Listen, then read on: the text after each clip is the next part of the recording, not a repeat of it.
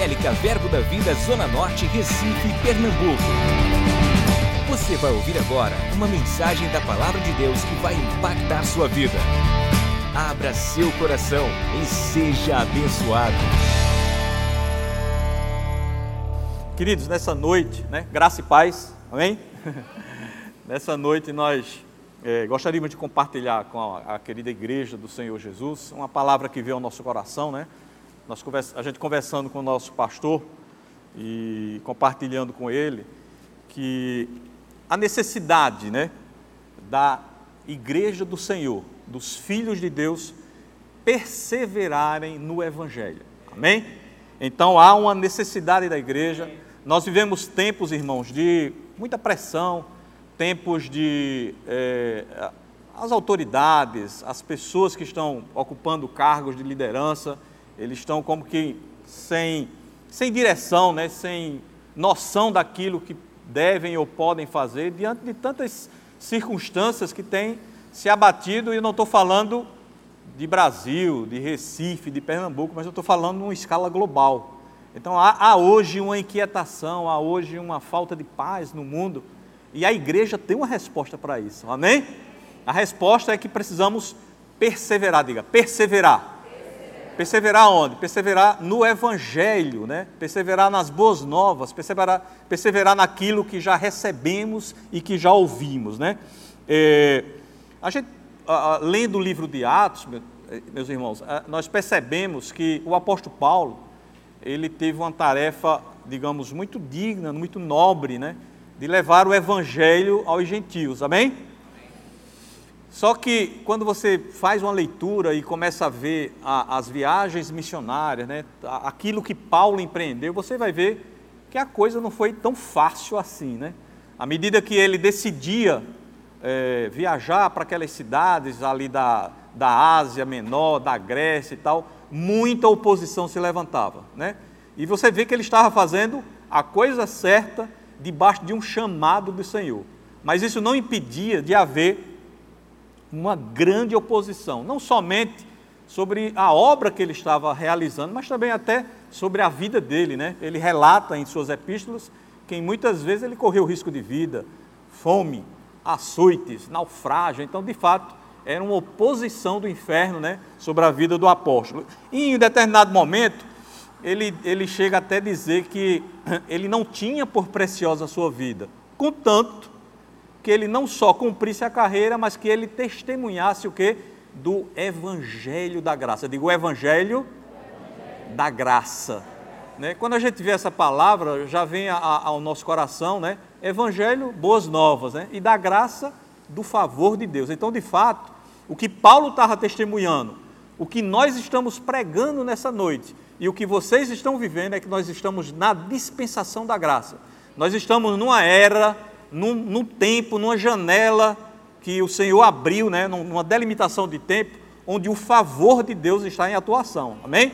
E precisamos não só estar conscientes disso, mas desfrutar desse favor e também testemunhar desse favor. Né? Eu queria ler com os queridos o texto que está em 1 Coríntios, capítulo 15, versículos de 1 a 2, que diz assim: 1 Coríntios 15, 1 e 2 diz: Irmãos, venho lembrar-vos o evangelho que vos anunciei, o qual recebestes e no qual ainda perseverais. Né? Por ele, versículo 2: Por ele também sois salvos se retiverdes a palavra tal como vula preguei, a menos que tenhais crido em vão. Eu queria que a mídia voltasse ali para o versículo 1 e a gente é, destacar algumas coisas assim bem, bem interessantes desse texto. Né? Primeiro, Paulo diz que vem lembrar, amém? Então, nesta noite, a gente está também lembrando algumas coisas aqui para vocês, né? E ele vem lembrar de quê? Do evangelho que ele próprio tinha anunciado, ou seja, ele anunciou, ele pregou, ele ministrou aquelas pessoas, e naquele momento ele estava lembrando aquele que ele, que, ele tinha anunciado, né? E aí ele continua, né? O qual recebestes. Essa palavra receber, eu creio que vocês estão bem é, familiarizados, né? É uma palavra lambando, né? Aqui é um, no contexto é uma palavra chamada paralambando, né? No, no, no original, que quer dizer agarrar, ou seja, é aquela palavra que você agarrou com fé, que você pegou, você guardou no coração, né? E o texto continua, e no qual ainda perseverais. Perseverais quer dizer uma coisa que você se estabelece, que você permanece naquilo que você recebeu. Vamos para o versículo 2, né? Diz assim, ó, por ele, ou seja, por este evangelho, também sois salvos.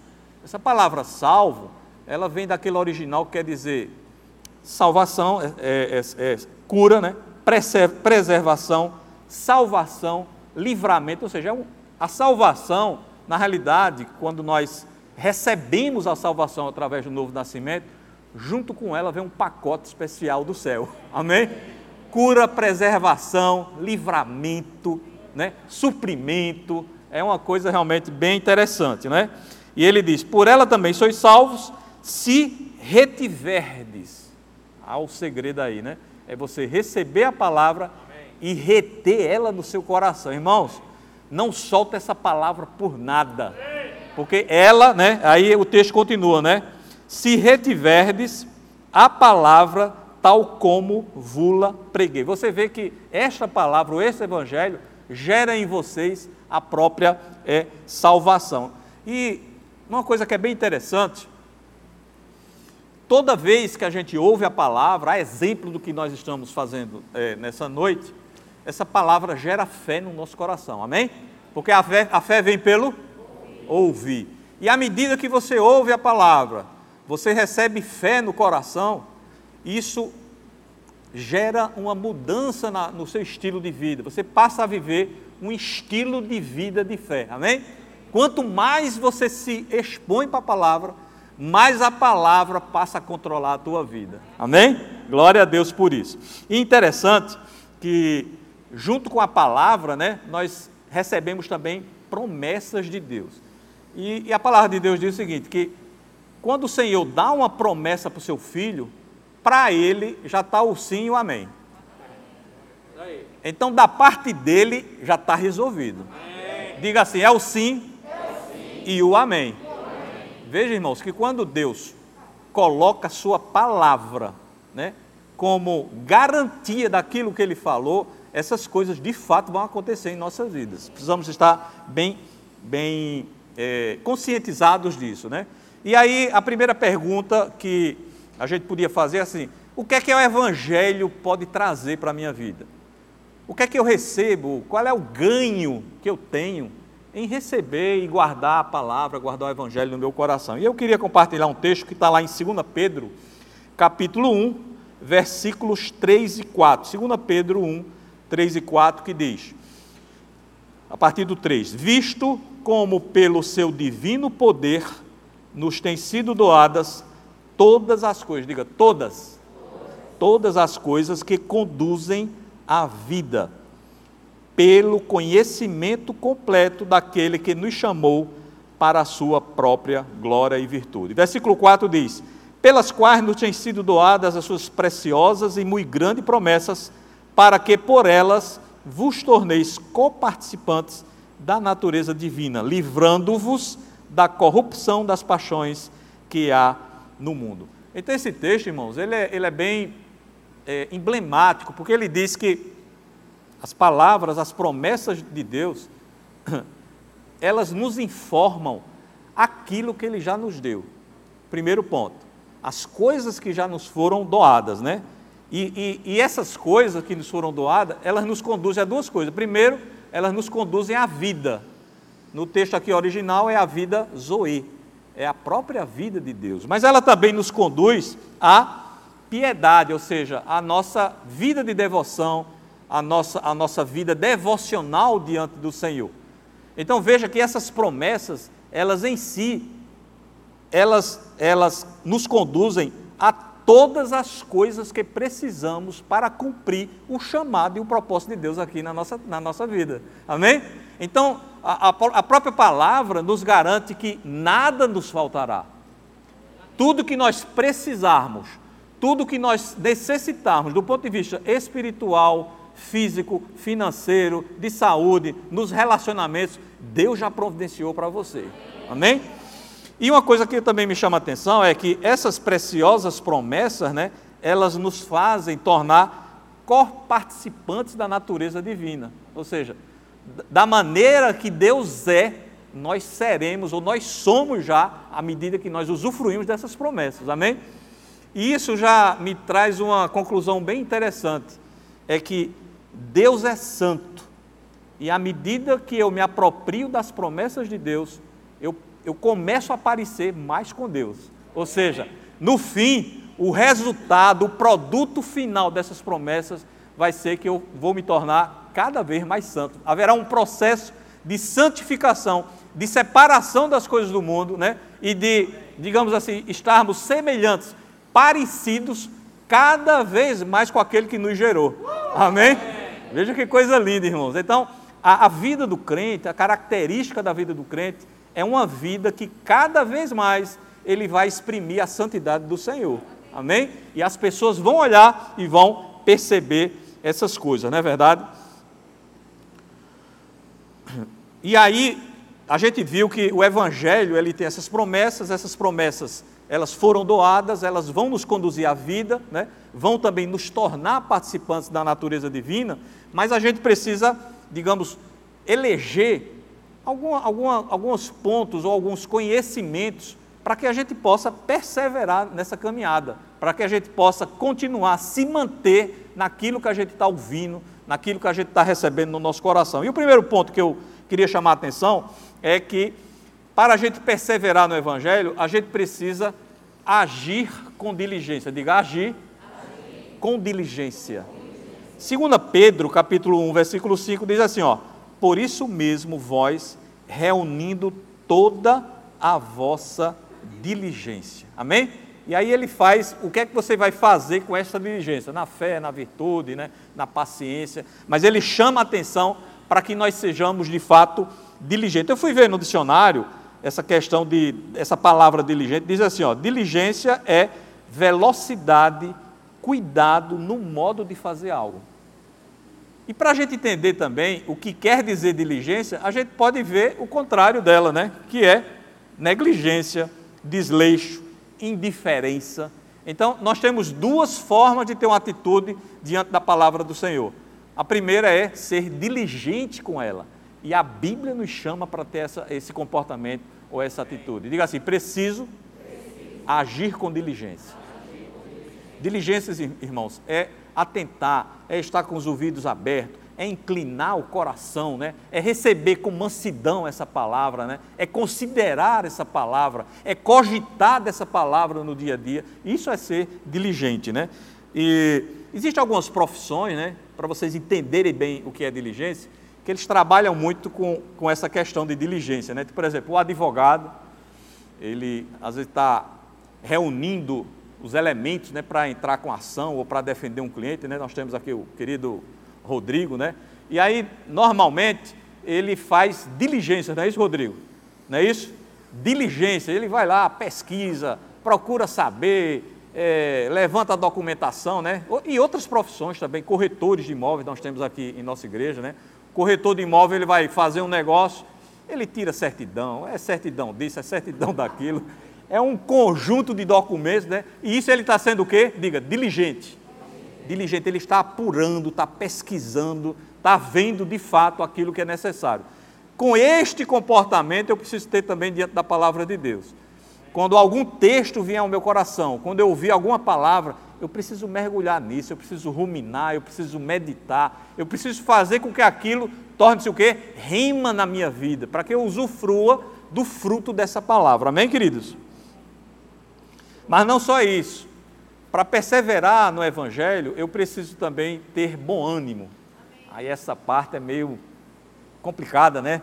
Às vezes a pessoa está debaixo de muita pressão, às vezes a pessoa está debaixo de incerteza, de insegurança, todos passamos por isso, né? Mas precisamos nos levantar em ânimo. É, isso é o que a palavra de Deus é, solicita de cada um de nós. Veja lá em João 16, 33, o próprio Jesus falando, tá? Ele dizia: Estas coisas vos tenho dito, para que tenhais paz em mim. No mundo passais por aflições, mas tende bom ânimo, porque eu venci o mundo. Amém? Então você vê que o próprio Jesus nos estimula a estarmos animados, irmão. E não, não é uma alegria de fora para dentro, é uma alegria da certeza da palavra e das promessas que você já tem guardado em seu coração. Isso é que deve gerar essa alegria que vem de dentro para fora, né? Veja lá o que Paulo falou também em Filipenses 4:4, diz assim, ó: Alegrai-vos quando sempre no Senhor. Alegrai-vos sempre no Senhor. Outra vez eu digo, alegrai-vos. Essa alegria, irmãos, é quando as coisas estão bem, é quando as coisas não estão bem, é quando tem conta para pagar e parece que o, o salário não chega no final do mês. Essa alegria é sempre no Senhor. Isso é que vai fazer toda a diferença em a gente perseverar no Evangelho, né? E aí, eu entendo também que essa alegria ou essa animação do crente, né? Muita gente pergunta, ah, rapaz, por que os crentes são tão animados, né? E, e, isso deveria ser uma característica geral de toda igreja ou de toda família de Deus, né? Ou seja, alguém que olhar para você tem que encontrar uma alegria no teu rosto, amém? Alegria expressando algo que já está no teu coração, não é verdade? Então, essa alegria, eu entendo, irmãos, é, é um coração cheio de fé, é um coração cheio de palavra, é um coração paciente, é um coração confiante, é um coração que tem consciência da justiça de Deus na, na vida dele. À medida que você vai se conscientizando das realidades e das promessas de Deus, e isso vai entrando no teu coração, irmãos, o resultado é alegria. Amém? É saber que você é curado, mesmo diante de sintomas, é saber que Deus te provê, mesmo diante de uma aparente escassez, que Deus é a tua provisão, é saber que Deus te guarda diante dos grandes desafios da vida, diante de pandemia, de doença, de falta, de tudo. Deus está do teu lado, irmão, está caminhando contigo, né? Aliás, Ele está dentro do teu coração. Você, você hoje é tabernáculo vivo do Senhor, amém? Caminhando exprimindo a glória de Deus, né? Onde você passa é o bom perfume de Cristo que está passando. As pessoas vão sentir o cheiro de Jesus na medida que você passar. Coisa linda, né? Muito bom, muito bom, muito bom. Terceira coisa para a gente perseverar no Evangelho. Irmãos, essa eu acho de uma importância tremenda, é mantendo a visão. Diga assim, mantendo a visão. Irmãos, tudo que o inimigo quer, o que ele deseja da igreja, é ofuscar a visão. Mas eu vim hoje à noite, como boca de Deus, para te dizer que a visão que Deus te deu vai se cumprir na tua vida. Com pandemia, sem pandemia, com falta, sem falta, com dólar alto, com dólar baixo, com fronteira fechada, com fronteira aberta, a visão que Deus te deu, ela vai cumprir, ela vai acontecer mas você tem algo a fazer, você precisa manter essa visão. E eu queria contar um segredinho aqui bem rápido. Eu tenho o costume de, lá na porta do meu quarto, né? Eu colocar as coisas que eu tenho desejo, que está na minha visão, aí eu vou, recorto, né? Eu vejo na revista, no jornal, às vezes é um carro, é um desejo, um sonho, enfim. Cada pessoa tem projetos e sonhos e visões, amém?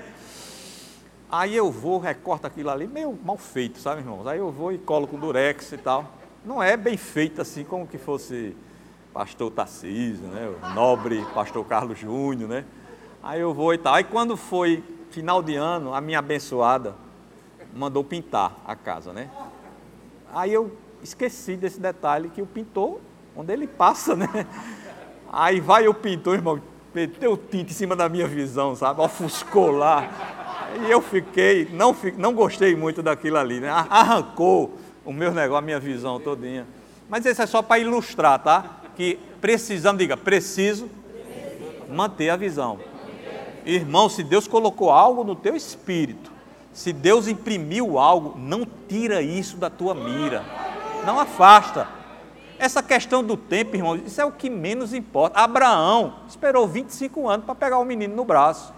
E tem gente reclamando porque o, o projeto dele está um ano atrasado. Então, relaxa, porque enquanto você está esperando, teu caráter está sendo forjado, tu está se tornando mais santo, tu está se tornando uma bênção, tu está sendo um, um a, exprimindo a glória de Deus, né? tu está curtindo a tua caminhada, tu está te alegrando no Senhor, a manifestação vai ser só o resultado disso aí. Amém?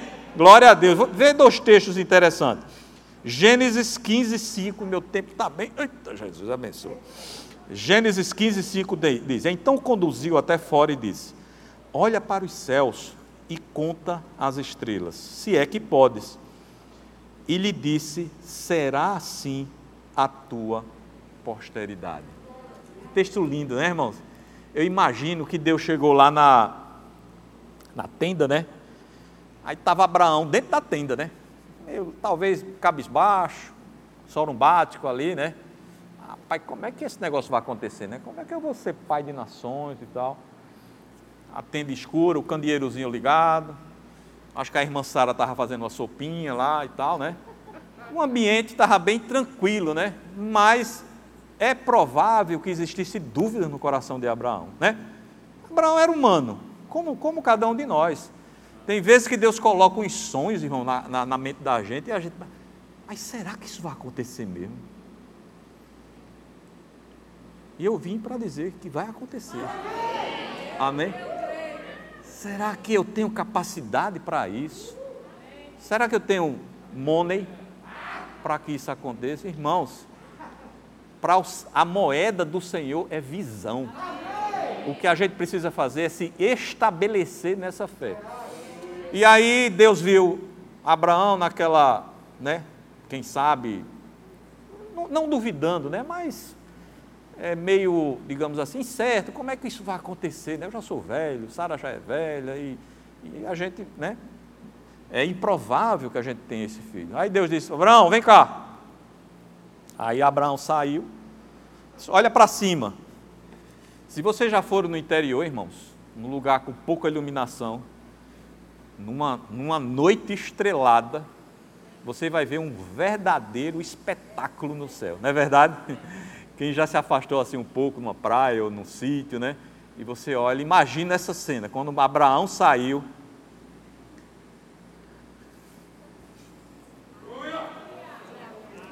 E Deus reviveu aquilo que ele tinha falado. Deus reviveu a visão, disse: Olha para cima. Quando Abraão olhou, parecia aquela farinha de estrela, né? De, de brilhos diferentes, né? Ele disse: Ó, oh, Abraão, tá vendo isso aí? Foi isso que eu falei que ia acontecer com você. A tua posteridade será mais numerosa do que essas estrelas. Sabia que você hoje, que é filho de Abraão, você foi simbolizado por uma estrelinha no céu? Cada um de nós. Somos, somos, somos descendentes da palavra da fé, né? filhos da fé, né? assim como foi o amigo de Deus, Abraão. Então você já estava sendo representado ali no céu. Exatamente. Então, se Deus te compara a uma estrela, irmão, veja o valor que você tem.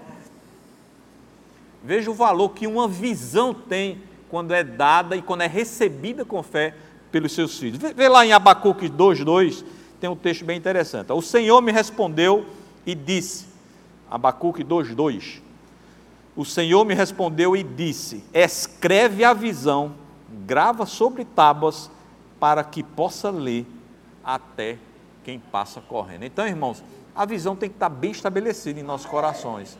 Você não está aqui para passar essa vida, não. Você está aqui para cumprir um propósito. E eu creio, como o pastor Humberto nos ministra, né? Existem duas alegrias. Uma é a gente nascer de novo, amém? E a outra é a gente descobrir para que a gente nasceu, não é verdade? Então, à medida que você descobrir teu propósito, te apega com isso escreve isso, passa a agir em cima disso aí, dessa realidade, e sei que Deus vai fazer maravilha na vida de cada um de nós. Amém? Muito bem.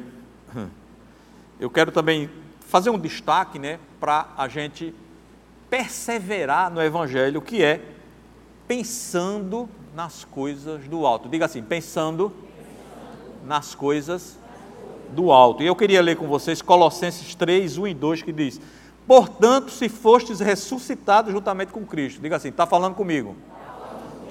Buscai as coisas lá do alto, onde Cristo vive assentado à direita de Deus. Versículo 2: Pensai nas coisas do alto, não nas que são aqui da terra. Por que Paulo está falando isso? Irmãos, quando a gente começa a pensar nas coisas de Deus, a gente está pensando em recursos ilimitados.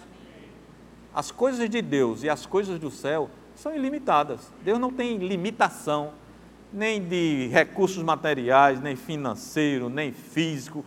Aquilo que for necessário para que você cumpra o chamado de Deus vai estar disponível para a tua vida. Mas você precisa estar o quê? Pensando nessas coisas. Não pensa, não limita o Senhor ao teu pensamento, aquilo que você tem na sua mão ou aquilo que a sua capacidade pessoal. Porque aquilo que Deus quer que você faça, haverá uma graça especial operando e te esticando para você chegar na, no teu propósito. Amém? Mas tem outro texto também que me chama a atenção, está lá em Isaías 55, 9. Esse é bem conhecido, né? O profeta Isaías 55, 9 diz assim: ó, Porque assim como os céus são mais altos do que a terra, assim são os meus caminhos mais altos do que os vossos caminhos, e os meus pensamentos mais altos do que os vossos pensamentos. E eu declaro agora sobre cada pessoa que está aqui, teu pensamento e os teus caminhos alinhados com a mente de Deus. Amém? Que você possa pensar o que Deus pensa, que você possa ter um caminho que foi projetado pelo próprio Deus para a tua vida. Eu creio dessa forma, Deus está levantando um povo forte, ungido, suprido, saudável para cumprir os caminhos dele aqui na terra. Amém? Creio dessa forma, irmãos.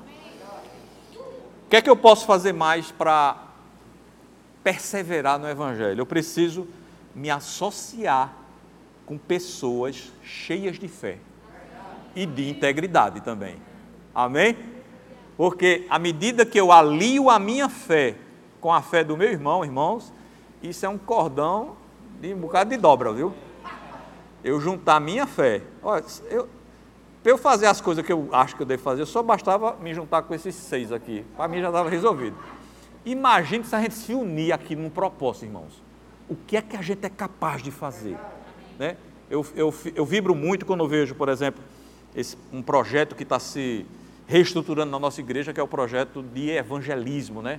um centro de operações de evangelismo. Irmãos, o alcance disso aí ninguém pode imaginar, porque há, há um propósito nisso, ganhar almas, né? isso está no coração de Deus, Deus ama vidas, e imagine você se juntando, né, debaixo da orientação, da estrutura, né, das pessoas que estão à frente, como nós vamos ter resultados é, maiores. Né? Então, é importante, queridos, que a gente se associe, esteja junto de pessoas que carregam uma, uma porção grande da unção de Deus. Amém? E o Senhor vai nos orientar para isso, né? Para a gente se associar. Eu creio que nós, como igreja, como palavras da fé, já estamos, digamos assim, já separados para isso. Eu preciso estar me unindo, me juntando pessoas dessa natureza. Mas em 1 Coríntios também diz assim, ó, 1 Coríntios 15, 33. Não vos enganeis, as más conversações corrompem os bons costumes, né? Isso fala de quê? De caráter, né? Eu tenho que ter muito cuidado, né? Com as pessoas que, que eu convivo, que estão perto de mim, que me influenciam, né? Eu tenho que calar algumas vozes, né? Hoje a gente sabe que essa questão de internet, de influencers, né? Coisas dessa natureza, muitas vezes isso começa a entrar na vida pessoal ou até mesmo na família, né? E a gente precisa, como filhos de Deus, santos e separados, estar bem atento para essas influências, estar cortando, eliminando essas coisas da nossa vida, para que não haja obstáculo ao fluir da graça de Deus. Amém? A graça quer operar, a graça está disponível, mas ela precisa ter um canal livre, desimpedido, cheio de caráter, de integridade, de fé, de amor, andando em amor, para que essa graça possa, de fato, ter uma multiplicação. Um outro ponto que eu queria, já caminhando aí para o final, já, já cortaram meu tempo, mas estou chegando, é a gente precisa, queridos, alinhar as nossas atitudes com as promessas que a gente recebeu. Imagina como foi emblemático para Noé fazer uma arca debaixo de um céu todo aberto, um sol quente lá e ele fazendo a arca. Na realidade, ele estava agindo à altura da palavra de Deus. Então, muitas palavras que Deus dá ao teu coração, você precisa come começar a ter umas atitudes, né? Eu acho muito interessante, ó, o Senhor me chamou para ser missionário na América do Norte. Amém? Eita, muito bom, né? Tá bom, então o que é que eu posso fazer? Estudar inglês, né, irmão? No mínimo, né? Então te matricula numa aulinha de inglês, né? E vai te aperfeiçoando, porque na hora que a oportunidade chegar, vai encontrar o quê? Preparação. Isso é só um exemplo, né, irmãos? Né? Então, o sonho que tem no teu coração, começa a alinhar as tuas atitudes, né? Se for preciso se acordar uma hora mais cedo, te acorda. Se for preciso dormir uma hora mais tarde, dorme. Se for preciso fazer mais umas caminhadas para baixar mais a barriga, faz também. Né? Mas começa a alinhar tuas atitudes, irmãos, com, com teus sonhos, com teus propósitos, com o teu chamado, com aquilo que de fato Deus colocou no teu coração. E eu já queria chamar o louvor para a gente caminhar aqui para o final. É, mas eu teria uma última coisa, que é como continuar perseverando no Evangelho, orando com louvores e ações de graça. Irmãos, como isso toca o coração de Deus, irmão. Romanos 4,20, falando de Abraão, não duvidou por incredulidade da promessa de Deus, mas pela fé se fortaleceu, dando o quê? Glória a Deus. Irmãos, quer, quer um negócio para você ficar forte espiritualmente? Se quiser ficar forte fisicamente, toma um suplemento vitamínico, amém? Aí vai ficar cá uma benção. Mas se você quiser ficar forte no espírito, começa a orar dando glória a Deus, irmãos. Glorificar a Deus é como que fosse uma tomada de 380 volts ligado no seu espírito. Aquilo vai te tornar um gigante, né, por dentro. Veja o que tem em Filipenses 4, 6 também. Não andeis ansiosos de coisa alguma, em tudo, porém, sejam conhecidas diante de Deus as vossas petições, pela oração e pela súplica, com ações de graças. Glória a Deus, glória a Deus, glória a Deus, glória a Deus, glória a Deus. Queria que você ficasse de pé. Obrigado, Senhor. Obrigado, Pai. Obrigado, Pai. Obrigado pela tua palavra. Obrigado, Pai. E em nome de Jesus, Pai, eu declaro sobre a tua igreja, meu Deus, cada vez mais, a perseverança do Evangelho. A gente se ligando, a gente considerando aquilo que a gente já um dia ouviu, aquilo que mudou nessas vidas, considerando o que Deus já fez sobre as nossas vidas, considerando, meu Deus, a galeria da fé, aquilo que, de fato, as intervenções que tu já tiveste sobre nossa vida. Eu quero que isso fique claro agora, meu Deus, no coração dos teus filhos, Pai, e que eles possam se animar, sabendo que da forma que tu fizesse no passado, tu continuas agindo no presente e tu vais fazer muito mais ainda por cada um de nós. Te agradecemos, meu Deus, por tudo que você fez. Te agradecemos por tudo que você fez. Te agradecemos por tudo que o Senhor fez. Em nome de Jesus. Vamos cantar, irmãos, nos alegrar no Senhor. Adquira já em nossa livraria CDs, DVDs, livros, camisetas e muito mais. Entre em contato pelo telefone 81 30 31 5554 ou acesse nosso site verbozonanorte.com.br.